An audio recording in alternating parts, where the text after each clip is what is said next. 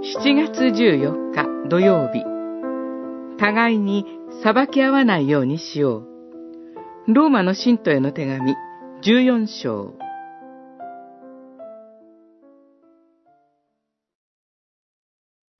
神の国は精霊によって与えられる義と平和と喜びなのです。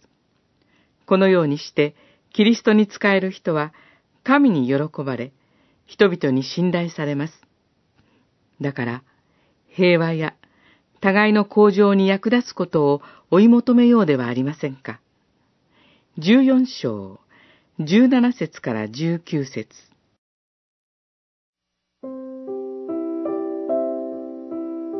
どうして私たちは互いに比較して自分と考え方や習慣の違うものをなかなか受け入れることができないのでしょうか。それはきっと自分を中心にして判断してしまうからです。折に触れ、自分の心に精霊は宿っているのだろうかと思います。精霊によって清められていれば、私たちの心は義と平和と喜びに満たされるはずなのに、主のご命令は人を裁くな、互いに愛し合いなさいということでした。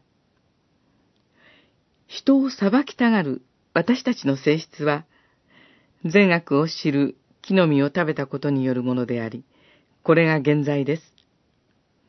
主イエス・キリストの贖いによって、私たちはこの罪から救っていただいたはずではありませんか。何故、なおこの罪にとどまるべきでしょう。人を裁きたがる思いを、人を愛することより先行させてはなりません。パウロは、かつて、批判する者、迫害する者でした。しかし、福音のためなら、私はどんなことでもします。と言い、自分と違う人を受け入れるものへと変えられました。主のために生きるなら変われます。神が変えてくださるのですから。